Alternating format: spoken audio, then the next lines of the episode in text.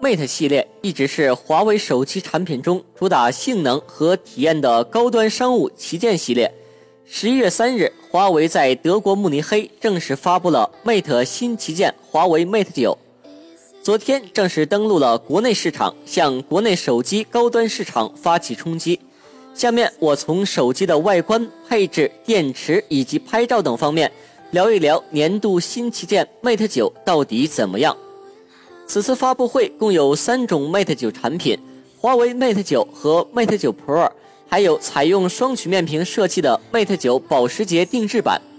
首先聊一聊手机的配置，华为 Mate 九搭载了华为最新的旗舰处理器麒麟九六零芯片，拥有第二代徕卡双摄像头，屏幕五点九英寸一零八零 P 显示屏，屏占比很高，覆盖有二点五 D 弧面玻璃。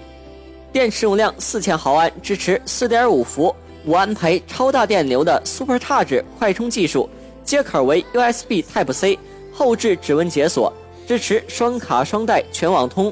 软件层面，华为对安卓七点零进行手术刀式的底层深度优化，推出了全新的五点零系统，可以做到久用不卡。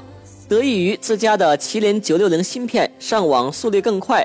网络信号更好，同时支持两 G、三 G、四 G 多频段双卡漫游，无需更换手机便可在世界更多地方实现流畅通讯。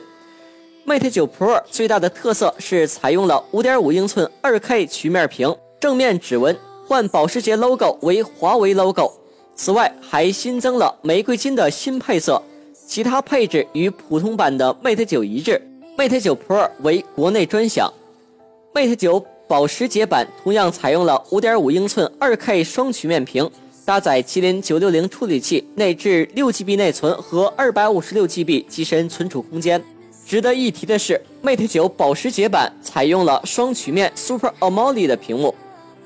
下面来说 Mate 9外观，华为 Mate 9整机依然沿用类似 Mate 8的全金属材质和全 CNC 工艺的处理，背部喷砂。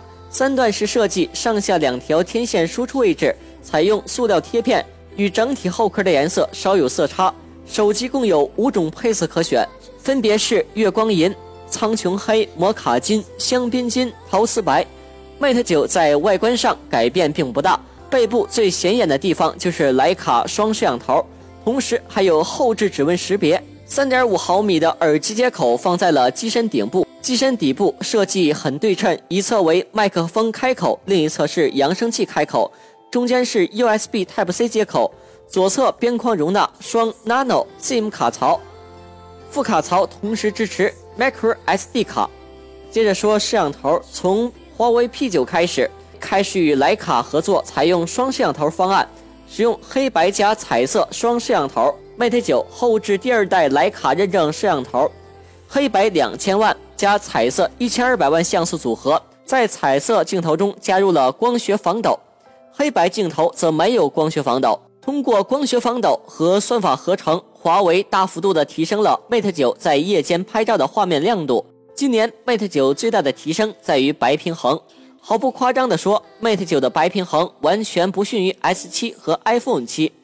对焦方面，增加了相位对焦。Mate 9可以在光线良好的情况使用相位对焦，而弱光下的激光对焦在大部分情况下则要比普通的反差对焦速度更快。电池方面，华为 Mate 9依然搭载4000毫安的超大容量电池，同时在 Mate 9上增加了3.5伏到5伏的五安培超级快充插头。Mate 9的快充插头技术与 OPPO 的闪充类似，都采用在插头端降压，然后将大电流输送到电池。这样的优点是不在机身内部降压，从而避免了机身发热的问题。经测试，充电一小时电量达到了百分之八十，也就是说充了三千二百毫安。不过从百分之八十到百分之九十用了二十五分钟，再往后就更慢了，充到百分之百又用了半个小时。这也是为了安全考虑，降低了充电速度。手机里面。几个重要的使用体验大幅度升级，更符合商务机的定位。不管是自家麒麟芯片的努力，还是和徕卡合作开发的第二代摄像头，以及领先的快充技术，都能看出华为 Mate 9的诚意。至于是否十八个月后会有不同于以往安卓手机出现卡顿现象的惊喜，可能是发布会后留给我们的唯一悬念。